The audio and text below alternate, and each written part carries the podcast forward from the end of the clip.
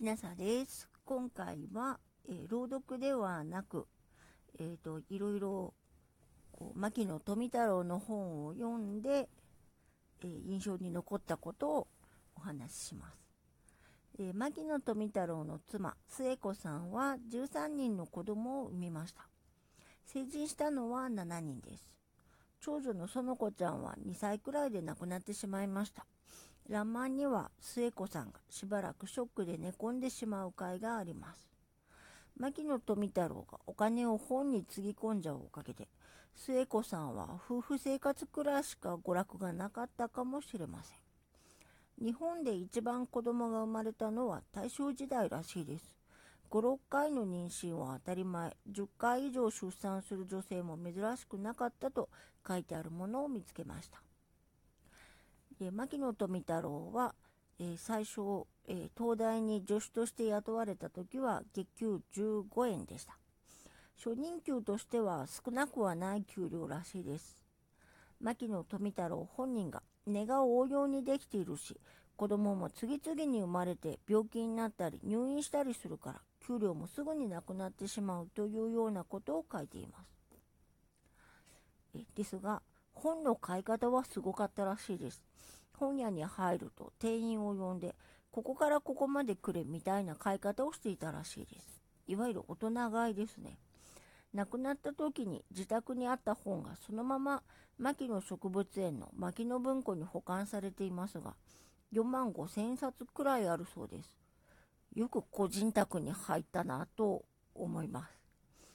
エッセイに贅沢に大きい家を借りていると言われたが、本を収納するのに8畳はいるのだとありました。あと、標本を収納するのにもう8畳いると書いてありました。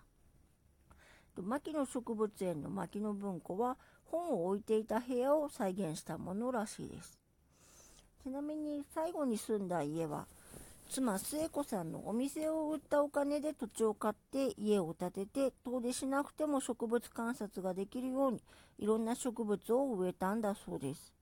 今は東京都練馬区立の牧野記念庭園になってます。妻末子さんは自分も日本の学問の底上げに一役買っているということを誇りにしていたそうです。でもそれにしても大変だったと思います。と見つけた、えー、植物をですね、植物を見つけた日時や場所を書いたラベルをつけないと植物標本とは実は言わないんですが、牧野富太郎が採集したものは新聞紙に挟んで地名をメモっただけとかいうのがかなりの量あったそうです。牧野富太郎が亡くなった後、あの牧野富太郎博士の収集品を無駄にしてはいけないということで、予算とチームが組まれて、これは何でいつどこで採集したものかの調査がされました。標本の整理が終わったのは、牧野富太郎が亡くなった63年後だったそうです。同じ植物を20枚収集してるのとかもあるらしいです。植物学者の間では同じものを何枚も収集した場合はコレクションを充実させるために海外の植物学者の標本と交換したりするらしいです。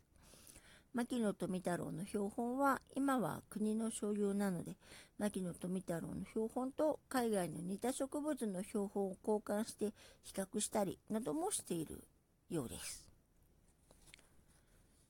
で最近牧野富太郎の本をいろいろと読んでいて、